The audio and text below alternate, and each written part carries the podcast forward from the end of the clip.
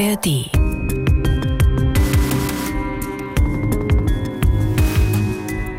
Der diensthabende Kommissar traut seinen Ohren nicht.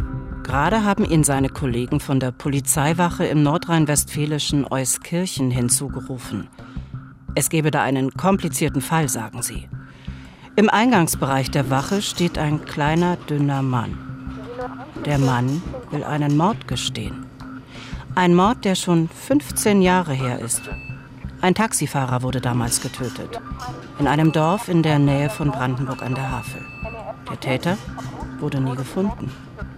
Jetzt, 15 Jahre später, sagt der schmächtige, aufgeregte Mann auf der Polizeiwache, ich war's. Kann das wahr sein? Niemand glaubt dem Mann.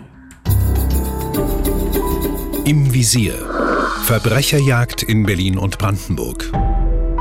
Ein Podcast vom RBB. Mit Elvira Siebert. Einer Frau mit großer Leidenschaft für spannende Kriminalfälle und meine Kollegin beim Fahndungsmagazin Täter, Opfer, Polizei im RBB und mit Uwe Madel. Dem Mann, der viele dieser Fälle von Anfang an begleitet hat, Ehrenkommissar bei der Polizei Brandenburg und seit mehr als 30 Jahren Autor und Moderator der Sendung Täter, Opfer, Polizei. Was erzählen wir? Wahre Geschichten von Verbrechen aus Berlin und Brandenburg. Und heute geht es um einen Mord an einen Taxifahrer, der beinahe nicht aufgeklärt worden wäre. Eine wirklich unglaubliche Geschichte. Ja, denn zunächst fanden die Ermittler keine Hinweise, keine Spuren, die zu einem Täter führten. Und es gab auch keine Zeugen, die das Verbrechen beobachtet hatten. Alle Ermittlungen laufen damals ins Leere. Der Einzige, der wusste, was in dieser Nacht genau abgelaufen war, war der Täter selbst. Ja, und fast wäre er mit diesem Mord davongekommen. Doch es kam ganz anders. Wie das geschah, das erzählen wir Ihnen heute. Schön, dass Sie wieder dabei sind. Dann lass uns gleich zurückgehen ins Frühjahr 1995. Mit diesen Worten haben wir damals bei Täter Opfer Polizei über diesen Fall berichtet.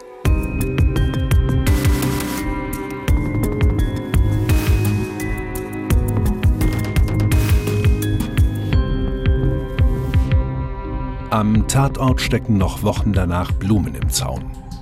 Der 60-jährige Courtat war eigentlich schon im Vorruhestand.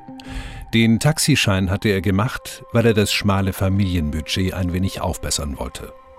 In dieser Nacht, im Februar 1995, will er eigentlich nur noch das Taxi in die Garage fahren.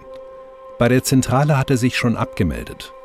Doch offenbar hat er auf dieser letzten Tour noch Passagiere. In der Bahnhofstraße in Wusterwitz findet die Fahrt ein grausames Ende. Ein Anwohner schildert, was er gesehen hat. Ich bin also kurz nach drei, 3.14 Uhr war es ganz genau, hier um die Kurve gekommen und habe durch die Bäume durch hier was brennen sehen. Habe im ersten Moment gedacht, dass von meinem Objekt hier irgendwas brennt. Bin dann etwas zügiger gefahren und habe dann hier das Taxi stehen sehen in Flammen. Erst kurze Zeit später bemerkt der Mann im Schuppen auf seinem Grundstück den schwer verletzten Fahrer des Taxis. Kurt H. liegt in einer Blutlache. Noch ist der Taxifahrer am Leben. Er wird sofort ins Krankenhaus gebracht. Auch die Verletzungen sind zu schwer. Kurt H. stirbt noch auf der Fahrt in die Klinik. Tja, und der Tod des 60-Jährigen, der ist besonders tragisch. Denn er war ja, wir haben es schon gehört, bereits am Vorruhestand. Er wollte jetzt einfach nur ein bisschen etwas dazu verdienen und hatte dafür extra diesen Taxischein gemacht. Das heißt, er war also noch ganz neu, dieser Taxischein. Es war erst sein dritter Arbeitstag als Taxifahrer überhaupt. Seine Frau war schwer krank und er brauchte das Geld dringend, damit sie einigermaßen gemeinsam über die Runden kamen. Aber was ist da passiert am Ende dieser Taxitour? Der erste Gedanke ist natürlich, dass jemand den Fahrer ausrauben wollte und dabei irgendetwas schiefging. Klar, aber andererseits kann Kotar nicht viel Geld dabei gehabt haben.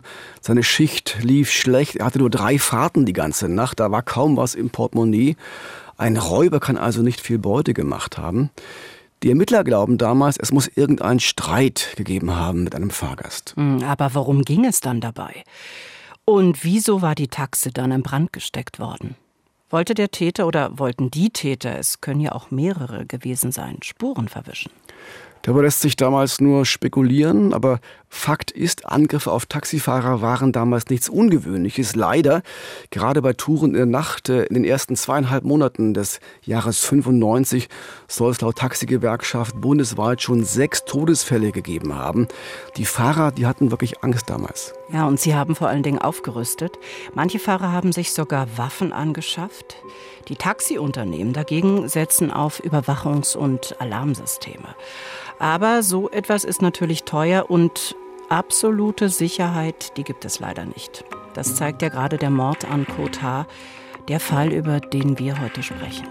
Ja, und so ein Alarmsystem hätte ihm vermutlich in dieser Nacht auch nicht viel genützt, äh, denn er hatte eigentlich schon Feierabend. Er war schon bei der Zentrale abgemeldet. Man konnte also im Nachhinein auch nicht herausfinden, wo er noch Fahrgäste aufgenommen hatte und mit welchem Ziel er unterwegs war.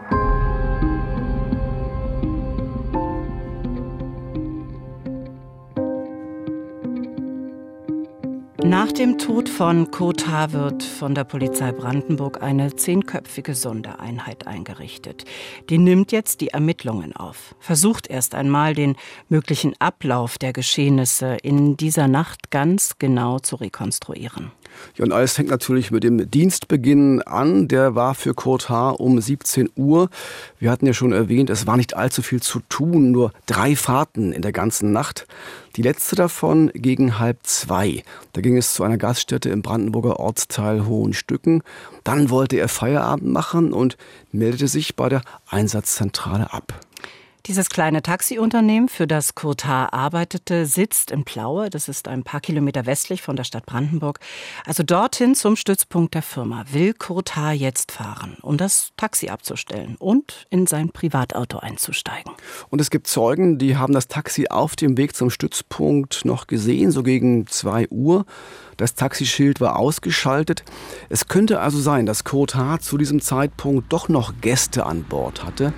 Das Taxi fuhr dann offenbar am Stützpunkt vorbei und bog von der Fernstraße ab in Richtung Wusterwitz, eine Gemeinde in der Nähe der Stadt Brandenburg. Mhm, und da ging es hinein nach Wusterwitz. Und kurz vor den Bahngleisen zweigt dann rechts die Bahnhofstraße ab. Die führt dann zum kleinen Bahnhof des Ortes. Wer auch immer bei Kotar im Taxi saß, wollte er oder wollten Sie zu diesem Bahnhof? Und vor allen Dingen warum? Denn nachts zwischen zwei und drei, da rauschen dort nur noch Güterzüge vorbei.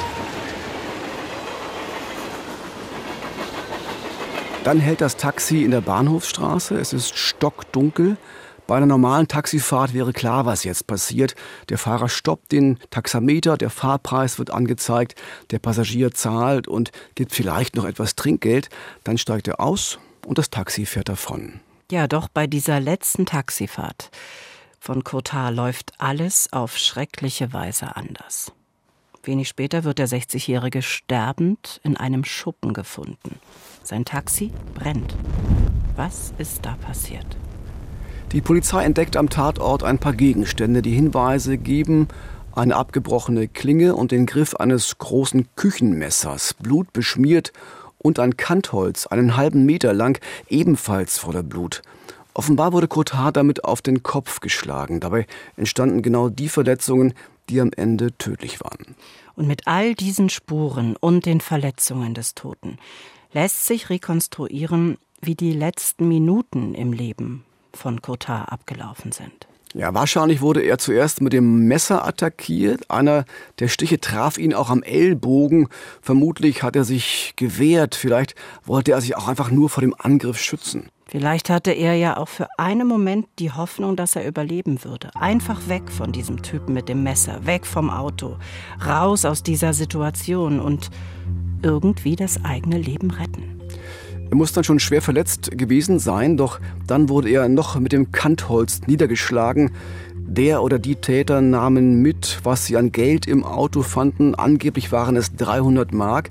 Einen Geldbeutel mit weiteren 100 Mark, den der Taxifahrer bei sich trug, rührten sie aber nicht an. Und schließlich wurde das Auto angezündet. Erst jetzt wurden Anwohner aufmerksam. Und die Frage ist, wohin lief dann der Täter? Oder wenn es mehrere gewesen sein sollten, welchen Weg nahmen sie? Mitten in der Nacht in Wusterwitz. Die Ermittler versuchen mit einem Spürhund äh, die Fährte aufzunehmen. Die führt durch ein Waldstück und verliert sich wenig später am Bahndamm. Damals glaubt man, dass dort Komplizen auf den oder die Täter gewartet haben, aber das hat sich so nie bestätigt. Mhm. Zurück zu dem Anwohner, der ja das brennende Taxi als erster gesehen hat und der schließlich dann auch den schwer verletzten Kotar gefunden hatte. Wir haben ihn am Anfang unserer Folge schon gehört. Er macht sich aber dann schwere Vorwürfe. Wir bedauern das sehr, dass ich, sagen wir mal, circa zehn Minuten zu spät gekommen bin. Hätten wir vielleicht mehr sehen oder sehr verhindern können. Also nehmen wir ganz stark an, dass der oder die Täter sich hier noch aufgehalten haben, zu dem Zeitpunkt, wo ich gekommen bin. Ja, denn äh, der Pferdenhund, der hier war, der ist ja hinter dem Schleppdach gegangen. Also ist anzunehmen, dass die, wie ich gekommen bin, oder der dahinter gegangen ist und dann erst, nachdem ich drin war, dann verschwunden ist. Ja. Wir haben damals im Jahr 95 auch in unserem Fahndungsmagazin Täter, Opfer, Polizei über diesen Fall berichtet und öffentlich nach Tatverdächtigen gesucht. Ja, und anfangs gab es vielversprechende Hinweise, oder? Durchaus. Es sah so aus, als gäbe es Zeugen, die in der Tatnacht etwas Verdächtiges beobachtet haben. Das hat uns damals Heinz Chudober erzählt von der Polizei Potsdam. Am 16.02. rief gegen 5.38 Uhr ein Bürger in der Polizeihauptwache Brandenburg an und teilte mit, dass er gerade in diesem brisanten Zeitraum zwischen 01 Uhr und 03.05 Uhr eine weibliche Person in einem Fahrzeug wartend gesehen hat. Um 03.05 Uhr soll dann eine männliche Person dazugekommen sein. Und danach fuhren diese beiden Personen erstmal in unbekannte Richtung weg. Dieser anonyme Anrufer schwieg dann aber anschließend. Man kam einfach nicht mehr an ihn ran. Dann wurde auch noch eine Belohnung ausgelobt. Ja, immerhin 10.000 Mark. Das war damals die höchstmögliche Summe, die Polizei und Staatsanwaltschaft anbieten können. An äh, solchen Belohnungen hängt ja oft auch die Hoffnung, dass sich nicht nur Zeugen melden, sondern vielleicht auch ein Komplize oder ein Mitwisser schwach wird äh, und dann auspackt. Ja, aber da klingt's ja schon durch. Das Ergebnis war enttäuschend. Selbst diese hohe Belohnung führte nicht zu neuen Ermittlungsansätzen und schon gar nicht zu den Tätern. Ja, und auch die DNA-Spuren, die am Tatort gefunden wurden, konnten niemandem zugeordnet werden. Dennoch wurden zwischenzeitlich zwei verdächtige Männer ermittelt und sogar festgenommen, aber auch hier stellte sich schnell heraus, sie waren unschuldig und hatten mit der Tat nichts zu tun. Es gibt einen Journalistenkollegen vom Magazin der Süddeutschen Zeitung, Patrick Bauer. Der hat äh, viele Jahre später eine Reportage über diesen Fall geschrieben und wir haben natürlich auch mit ihm gesprochen. Ja, das haben wir per Videoschalte gemacht. Deshalb ist die Tonqualität nicht die allerbeste, aber was er sagt, ist natürlich spannend. Er, er glaubt, dass die Brandenburger Ermittler damals an einem Punkt waren, wo sie ihre Möglichkeiten ausgereizt hatten. Ja, ich habe mir die Akten ja dann also viele Jahre später anschauen können und man muss sagen, besonders weit kamen sie nicht. Das liegt sicherlich auch an den äh, Möglichkeiten, die man damals ermittlungstechnisch hatte. Ähm, es ist jetzt schwer zu sagen. Ich habe diese Frage, glaube ich, als ich dann diesen Text geschrieben habe, auch äh, an erfahrene Kriminalpolizisten gestellt. Ähm, hätte man den Fall heute schneller gelöst oder wäre man weitergekommen?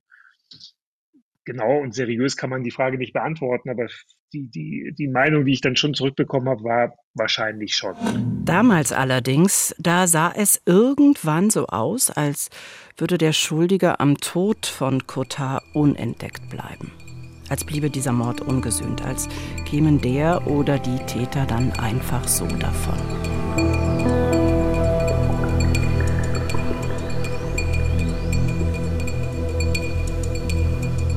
Für die Familie von Kurt H. muss das damals unerträglich gewesen sein. Der Taxifahrer hatte sich für die Familie aufgeopfert. Er ist umgebracht worden, offenbar für ein paar hundert Mark und der Täter ist einfach nicht zu greifen. Wie viele Personen damals mit in dem Taxi saßen, das kann niemand sagen. Aber eines ist sicher. Am Ende war es eben dieser eine Täter, der Kurt H. mit dem Kantholz auf den Kopf geschlagen hat und ihn damit die Verletzungen zufügte, an denen er gestorben ist. Einer muss der Mörder gewesen sein. Ja, und dieser Mensch, der kann sich ja nach der Tat nicht in Luft aufgelöst haben. Da sitzt also irgendwo in Deutschland jemand, der einen anderen Menschen auf dem Gewissen hat und das in diesem Fall buchstäblich. Ich versuche mir das gerade vorzustellen, wie das ist. Es dieser Täter so ein kaltblütiger Typ, der einfach weitermacht wie bisher und den es gar nicht kümmert, dass er da jemanden das Leben genommen hat? Oder ist das jemand, an dem ständig Schuldgefühle nagen, der jeden Tag an seine Tat denken muss? Und an die Aussicht, dass man ihn schließlich doch noch finden könnte und vor allen Dingen dann auch bestraft. Das kann damals niemand sicher einschätzen, aber klar ist, es ist jemand, den die Polizei als Verdächtigen nicht auf dem Zettel hat. Aber das kann der Täter ja nicht wissen. Der muss immer damit rechnen, dass die Ermittlungen weitergehen und er doch noch erwischt wird. Ich denke mal, so kalt kann eigentlich kein Mensch sein, dass ihn diese Gefahr, dieses Ungewisse komplett ungerührt lassen. Mhm, er kann sich ja niemandem anvertrauen. Er muss immer darauf achten, dass er sich nicht verrät. Mitleid gibt's für so einen Täter nicht. Aber ich könnte mir schon vorstellen, dass sich jemand fast danach sehnt, dass endlich jemand kommt und ihn festnimmt, damit das alles endlich vorbei ist. Doch all die Jahre kommt niemand.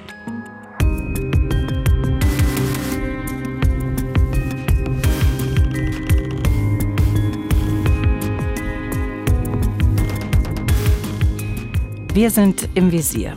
Und alle Folgen unseres Podcasts finden Sie in der ARD Audiothek. Und heute geht es um das Thema späte Reue, um einen Taxifahrer, der 1995 im brandenburgischen Wusterwitz umgebracht wurde und dessen Mörder viele Jahre ein Phantom blieb. Und kaum jemand hatte noch die Hoffnung, dass sich der Fall da nach 15 Jahren noch klären lässt. Aber ganz plötzlich kam dann doch Bewegung in die Sache. Wir springen in der Geschichte jetzt nach Euskirchen, eine Kreisstadt im Rheinland, weit weg von Brandenburg. Dort gibt es auch eine Polizeiwache und die Beamten dort haben Tag für Tag mit den Dingen zu tun, mit denen eine Polizeiwache in so einer kleinen Stadt eben zu tun hat. Einbrüche, Diebstähle und Körperverletzungen. Mhm. Am 20. Oktober 2010 passiert etwas, das man auf der Polizeiwache in Euskirchen so schnell garantiert nicht vergessen wird. Denn da erscheint ein aufgeregter Mann, der hektisch eine Zigarette nach der anderen raucht und der will unbedingt etwas loswerden. Ja, der 34-Jährige hier aus Euskirchen äh, kam, wie gesagt, auf die Wache hier äh, und äh, gab an, er müsse sein Gewissen beruhigen und er würde vom Gewissen geplagt und er müsse ein Verbrechen gestehen. Und zwar ging es um ein äh, Tötungsdelikt, das 1995 in Brandenburg geschehen ist. Er habe da zu dieser Zeit äh, im Rahmen eines äh, Streites einen Taxifahrer getötet. Das erzählt uns Norbert Hart von der Polizei in Euskirchen. Der Mann, der sich da stellen will, heißt Anton F. Vor 15 Jahren hat er angeblich in Brandenburg gewohnt und damals soll er diesen tödlichen Streit vom Zaun gebrochen haben mit dem Taxifahrer. Das bedeutet, Anton F. muss gerade 19 gewesen sein, als er, wie er behauptet, den Taxifahrer Kota erschlagen hat. Aber ist das tatsächlich wahr? Das können auch die Beamten in Euskirchen erst einmal nicht glauben. Wer geht denn freiwillig zur Polizei und sagt, er sei ein Mörder? Die Schutzpolizisten rufen einen erfahrenen Kriminalbeamten zu Hilfe, der gerade im Haus ist. Und was dann ablief, erzählt uns wieder Patrick Bauer vom Magazin der Süddeutschen Zeitung. Da ist ein Mann, sagen die Kollegen, ähm, der hat gesagt, äh, in relativ schlechtem Deutsch, er habe jemanden getötet. Äh, irgendwie habe der was von einem Feuer erzählt, von einem Taxi, von Brandenburg. Und er wirkt auf die Beamten dort in Euskirchen eher verwirrt. Und ähm, sie raten dem Mann, er soll sich doch bitte erstmal psychologische Hilfe suchen. Ähm, haben ihn dann nach Hause geschickt auch. Ja, also muss man sich mal vorstellen, er kommt da hin in die Polizeiwache, sagt, ich habe vor langer Zeit jemanden umgebracht, redet unzusammenhängendes, unzusammenhängendes Zeug und sie sagen, gehen Sie bitte nach Hause, holen Sie sich im besten Fall Hilfe, überlegen Sie sich nochmal, was Sie eigentlich uns sagen wollen. Aber der Mann ist wiedergekommen. Ja, was soll man in der Polizeiwache in Euskirchen jetzt mit diesem Mann anfangen? Der Kommissar geht ins Archiv und äh, schaut erstmal nach. Und er findet natürlich tatsächlich auch etwas. Klar, es gibt ja diesen Taxifall aus Brandenburg wirklich, das wissen wir ja schon. Und richtig, ein Täter wurde nie gefunden. Auch das findet er heraus. Sollte jetzt dieser rätselhafte Fall sich wirklich plötzlich lösen lassen? Sieht ganz so aus. Anton F., der sich da der Polizei gestellt hat, bleibt jedenfalls felsenfast dabei, er sei schuld am Tod dieses Taxifahrers Kotar. Was ist das für ein Mann, der jetzt 15 Jahre mit dieser Bürde gelebt hat? Patrick Bauer, den wir gerade schon gehört haben, hat Anton F. getroffen. Ähm, der wirkte fast kindlich, jugendlich von seinem Auftreten. Er guckte einem nicht in die Augen. Er war irgendwie eher schmächtig von der Statur. Und gleichzeitig, und das ist genau das, was der, was der Kriminalkommissar mir auch schon geschildert hatte, hatte der tiefe Furchen quasi äh, im Gesicht. Und man sah die Spuren, die das Leben irgendwie hinterlassen hatten, sah man ihn im Gesicht an und gleichzeitig hatte er dieses jugendliche, kindliche Auftreten, diese Bewegungen, diese Unsicherheit. Mein erster Eindruck damals als Reporter, der sich ja immer schnell versucht, ein Bild zu machen von Sachen innerhalb kürzester Zeit war, der wirkt fast wie jemand, der in einem Körper lebt, bei dem Pauseknopf gedrückt worden war zu irgendeinem Zeitpunkt. Schauen wir uns erstmal nochmal die Biografie von Anton F. an. Der Mann wurde in Kasachstan geboren, hatte deutsche Vorfahren und gemeinsam mit seinem Vater kam er 1994 nach Deutschland, offenbar mit sehr großen Hoffnungen. Denn der Vater war schwer alkoholkrank, er hatte sich buchstäblich kaputt gesoffen, Herz und Lunge und Niere hatten schwer gelitten und die Familie hoffte, hier in Deutschland, da kann er besser behandelt werden. Anton F. hat seinen Vater begleitet. Sie lebten zuerst in Baden-Württemberg, dann in Brandenburg an der Havel und immer wieder muss der Vater ins Krankenhaus. Er soll im ersten halben Jahr vier Herzinfarkte überlebt haben. Anton F. teilte sich mit seinem Vater in Brandenburg dann ein winziges Zimmer. Arbeit bekommt er keine. Eigentlich beschränkt sich sein Leben darauf, dass er versucht, sich aus allem Ärger möglichst rauszuhalten. Und wie das für Anton F. ganz praktisch aussah, dazu noch einmal Patrick Bauer. Die Tage von Anton F. zu Beginn, die flossen so dahin. Er hatte einen Freund, den er dort kennengelernt hat, der ebenfalls Russlanddeutscher war. Man traf sich an der örtlichen Tankstelle, ähm, klingt fast schon zu klischeehaft, aber so war es. Dann standen sie dort rum in einer größeren Gruppe, haben Bier getrunken und dann war der Tag auch schon wieder vorbei. Ähm, ein bisschen Geld war dann auch irgendwann da, weil weil das Haus verkauft worden war in Russland und weil man 900 Mark bekam, glaube ich, Anton F. Sozialhilfe damals. Das konnte er noch im Nachhinein eigentlich gar nicht fassen. Ja, also hat ihn damals wirklich glücklich gemacht, hat er geschildert, nichts machen den ganzen Tag, 900 Euro, äh, 900 Mark bekommen, also wie 450 Euro. Ähm, Paradies. Es war ein Paradies, aber ein langweiliges Paradies. Also es gab nichts zu tun, keine interessanten Bekanntschaften. Es passierte überhaupt nichts. So hat er es geschildert. Ja, es passierte überhaupt nichts, sagt Patrick Bauer. Doch das ändert sich dann auf einen Schlag in dieser fatalen Nacht, in der Anton F., 19 Jahre alt, einen Menschen töten wird.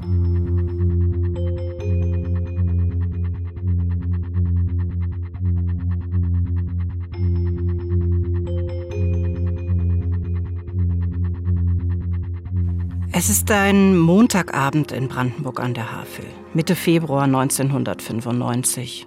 Es ist bitterkalt. Anton F. steht mit seinem Freund Juri vor einer Tankstelle. Man trinkt Dosenbier und später in einer Kneipe, dem Goldenen Anker, betrinken sich die beiden dann weiter. Denn was sollen sie auch tun? Sie haben nichts anderes vor in dieser Stadt an diesem Abend.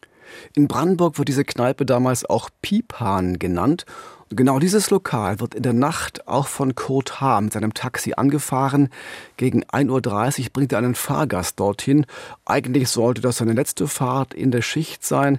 Kurz danach funkt er die Zentrale an und meldet sich ab. Niemand erfährt also, dass er kurz danach offenbar doch noch zwei Passagiere mitnimmt. Tja, und zwar diese beiden, wie wir heute wissen. Anton F. und sein Freund Juri.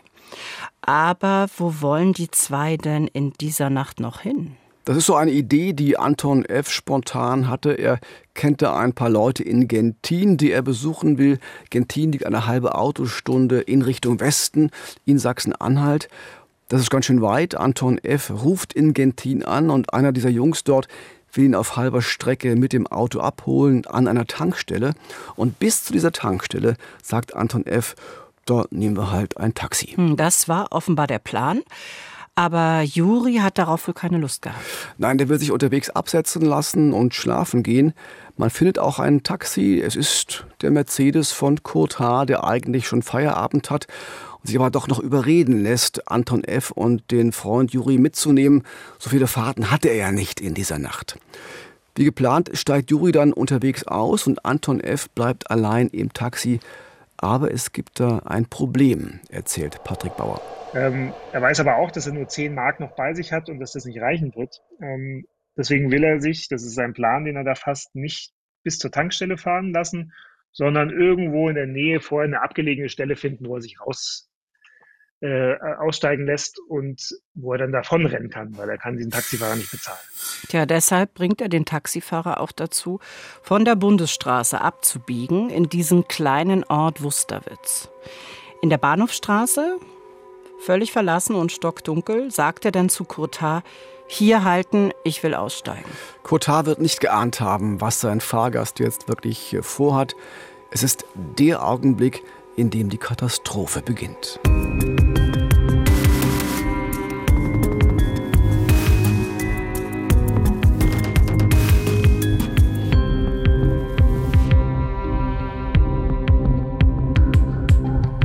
Das Taxi hält vor dem Haus Nummer 21 in der Bahnhofstraße in Wusterwitz. Anton F., der nicht genug Geld dabei hat, um die Fahrt zu bezahlen, löst den Gurt, öffnet die Beifahrertür und will weg. Doch Cotard läuft seinem Fahrgast hinterher, den offenbar prellen will. Er ruft, er werde die Polizei holen und bekommt Anton F. noch einmal zu packen. Hm, doch der zieht in diesem Moment ein Küchenmesser aus der Jacke, das er meist dabei hatte, sticht zu und zwar viermal.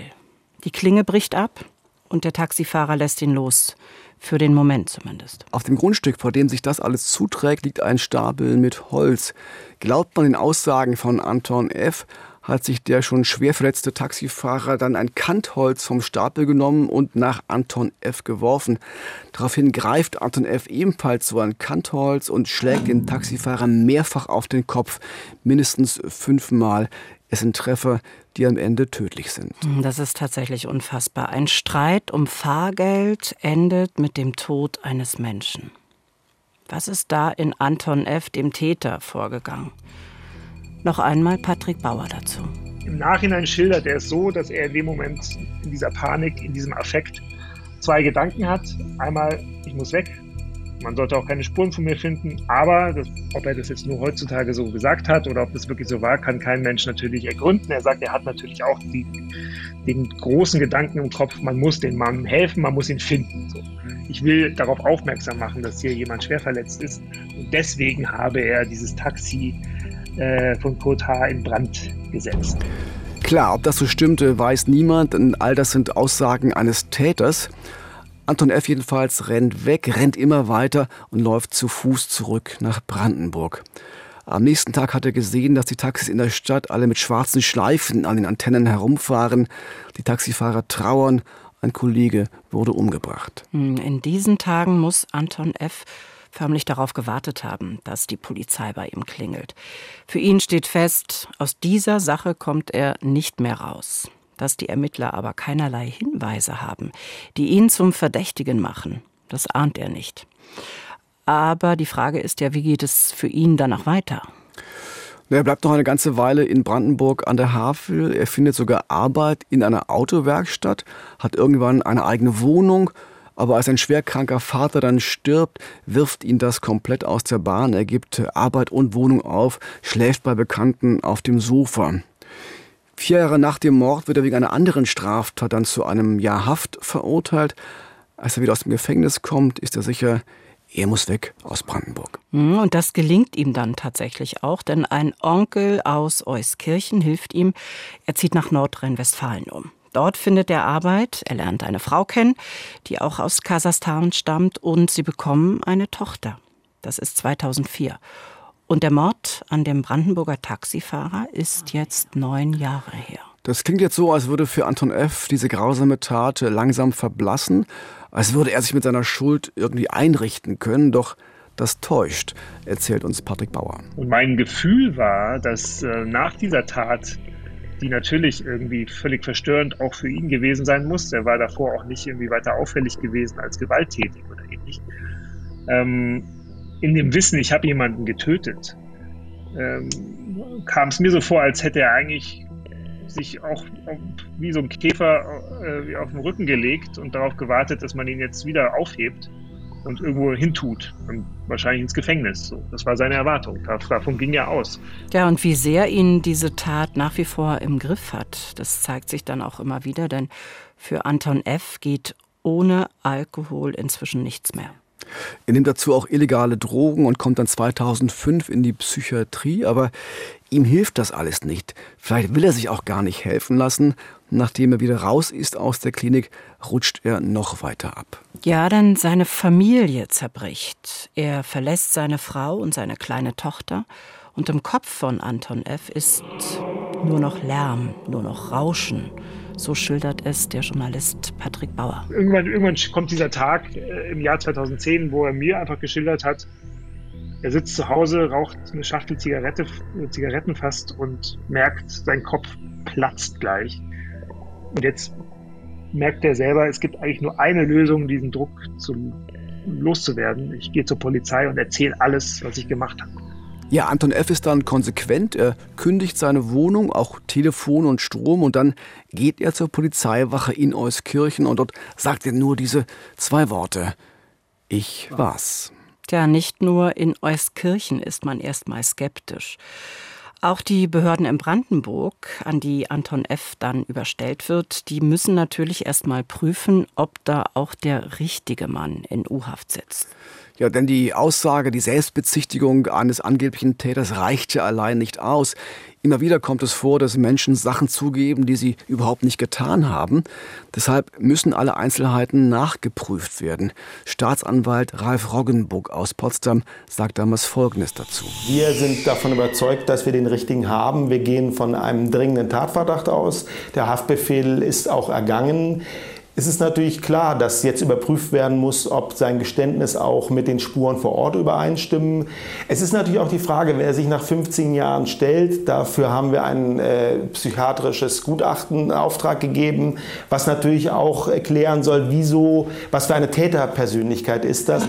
Und all das dauert dann einige Monate, aber im Frühjahr 2011 beginnt der Prozess vor dem Landgericht in Potsdam zu einem Verbrechen, das zu diesem Zeitpunkt 16 Jahre her ist und das wohl nie aufgeklärt worden wäre, hätte Anton F. sich nicht gestellt. Spannend ist jetzt natürlich, wird dem Täter diese späte Reue vor Gericht auch angerechnet? Denn klar, man muss anerkennen, dass Anton F. am Ende Verantwortung für seine Tat übernimmt, dass er sich bekennt. Andererseits hat er das eben auch all die Jahre vor sich hergeschoben. Und er hat so der Familie des Taxifahrers diese unglaublich quälende Wartezeit zugemutet, bis endlich ein Schuldiger für diesen Mord feststand. Am Ende gibt es tatsächlich eine eher milde Strafe. Darauf hatten auch Anton F. und sein Verteidiger gehofft. Weil Anton F. zur Tatzeit erst 19 Jahre alt war, wird er ohnehin nach Jugendstrafrecht verurteilt und da sind für Mord ohne besondere Schwere der Schuld maximal zehn Jahre Gefängnis vorgesehen. Aber Mord wird ihm am Ende ja gar nicht mehr vorgeworfen, oder? Nein, das Gericht entscheidet am Ende auf Totschlag, aber auch das ist ja eine Tat mit Vorsatz, also man wollte jemanden töten. Es gibt aber eben keine Mordmerkmale wie Heimtücke oder Habgier zum Beispiel. Das Urteil am Ende lautet fünf Jahre und sechs Monate Haft. Aus Sicht der Verteidigung immer noch zu hart. Die Familie des getöteten Taxifahrers Kotar sieht das ganz anders. Sie empfindet diese Strafe als viel zu mild. Aus Sicht der Betroffenen kann ich das natürlich absolut verstehen. Klar, noch dazu, wenn man weiß, dass Anton F. nur einen Teil dieser Strafe wirklich absitzen musste. Schon nach der Hälfte der Zeit ist er wieder ein freier Mann. Patrick Bauer vom Magazin der Süddeutschen Zeitung, den wir hier schon einige Male gehört haben, traf Anton F. nach seiner Freilassung und er fragte ihn, ob er seine Strafe damals selbst als gerecht empfunden hatte. Seine Antwort war darauf, die Strafe waren diese 15 Jahre, bevor er verurteilt wurde. Also diese 15 Jahre, wo er dieses Geheimnis mit sich rumschleppte und diese Schuld alleine ertrug. Ähm, das sei seine Strafe gewesen. Nicht die Zeit im Gefängnis.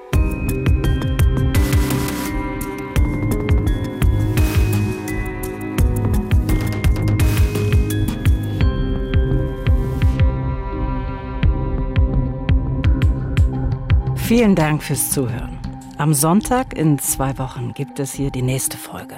Ein Fall, der in Berlin spielt, im Milieu der Reichen und Schönen, wie man so schön sagt. Ja, oder vielleicht eher am Rand dieses Milieus. Es geht um den Mord an Oksana Romberg. Sie betrieb in Berlin ein erfolgreiches Kosmetikstudio in der Nähe des Kurfürstendamms und behandelte auch Frauen aus der Promiszene wie Erotikmodel Michaela Schäfer oder Dschungelkönigin Jamila Rowe. Doch vor gut zwei Jahren wurde sie in ihrer Wohnung umgebracht. Ein wirklich rätselhafter Fall, bei dem blutbespritzte Kieselsteine und schwarze Latexhandschuhe am Tatort gefunden wurden. Ja, alles sehr dubios und selbst für erfahrene Mordermittler ein Verbrechen, das sie so noch nicht erlebt haben. Mehr dazu in der nächsten Folge.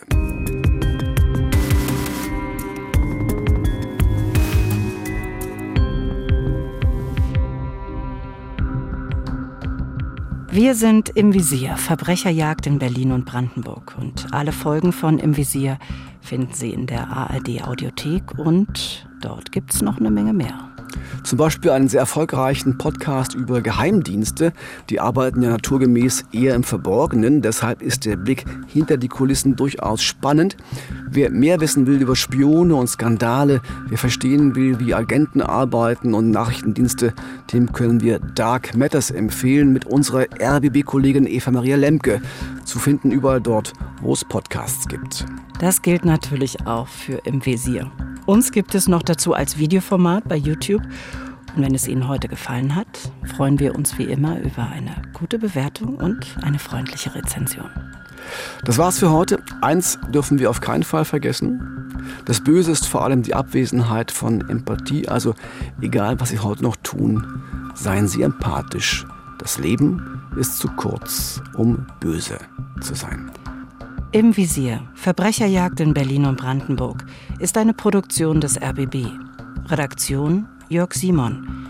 Moderation und Manuskript Uwe Madel und Elvira Siebert. Im Visier Verbrecherjagd in Berlin und Brandenburg. Ein Podcast vom RBB.